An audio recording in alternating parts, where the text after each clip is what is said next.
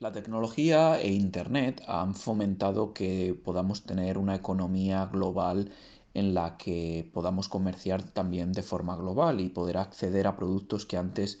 era imposible. Además, y en relación con esto, también hemos visto cómo algunas plataformas de venta online se han hecho casi con el monopolio de la venta y la comercialización de productos.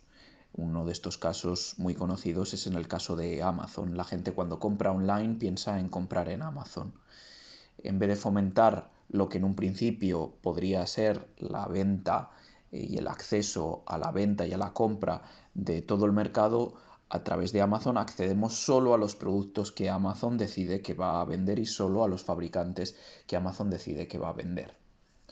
Eh, Correos en España eh, la empresa estatal de envío de paquetería y de, y de cartas ha decidido lanzar un market, un mercado similar, podríamos llamarle similar a lo que está haciendo Amazon de venta online de productos, con la característica de que estos productos tienen que ser locales, españoles, fabricados o creados aquí en España. Esto lo que permite es a las pequeñas y medianas empresas poder distribuir sus productos de una forma más centralizada a través de una plataforma conocida y un sistema de distribución conocido como es el de Correos España.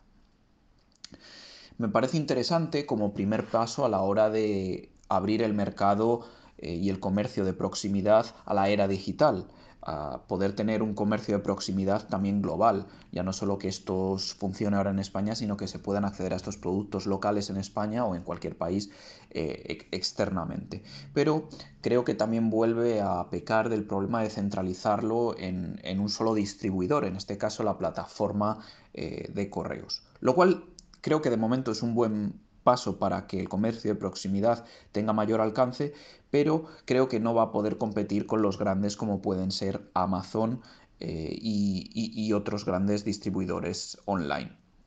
No solo competir en precios, sino también en confianza y en calidad. Actualmente vemos como el precio de esta primera plataforma que ha lanzado Correos es bastante más elevado en términos de productos y de distribución de lo que veíamos en Amazon, eh, evidentemente, pero creo que la tecnología puede seguir fomentando una mayor descentralización de, este mercado global y este mercado incluso de proximidad del, que estábamos hablando. Creo que, que las tecnologías de descentralización pueden fomentar también una venta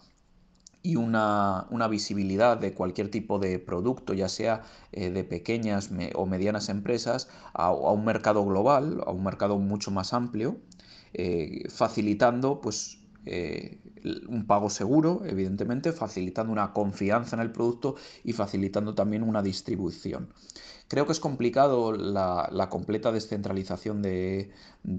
todo este mecanismo, pero creo que las tecnologías están ahí para eh, que se vayan creando estas plataformas que no dependan de que correos, España, por ejemplo, tenga esta iniciativa, sino que cualquier persona pueda poner sus productos a la venta en una plataforma en la que eh, los usuarios puedan tener confianza de que estos productos existen y que se distribuyen, que haya unos pagos seguros, incluso unos pagos anónimos, eh, como estamos viendo con, muchas criptomonedas que están saliendo al mercado, y una distribución eficiente, que es donde ahora los grandes distribuidores tienen una baza ganadora. También podemos hablar de las, eh, la distribución descentralizada y, los problemas que esto genera también a, la economía de falsos autónomos que estamos viendo también en España y en otros países, pero creo que eso podremos hablar en, otro mini podcast. ¿Conocéis alguna plataforma que actualmente eh, intente descentralizar aún más el, comercio de proximidad o incluso el comercio y la distribución de productos de pequeñas empresas, comentádmelo en los comentarios y podremos hablar en un futuro de ello.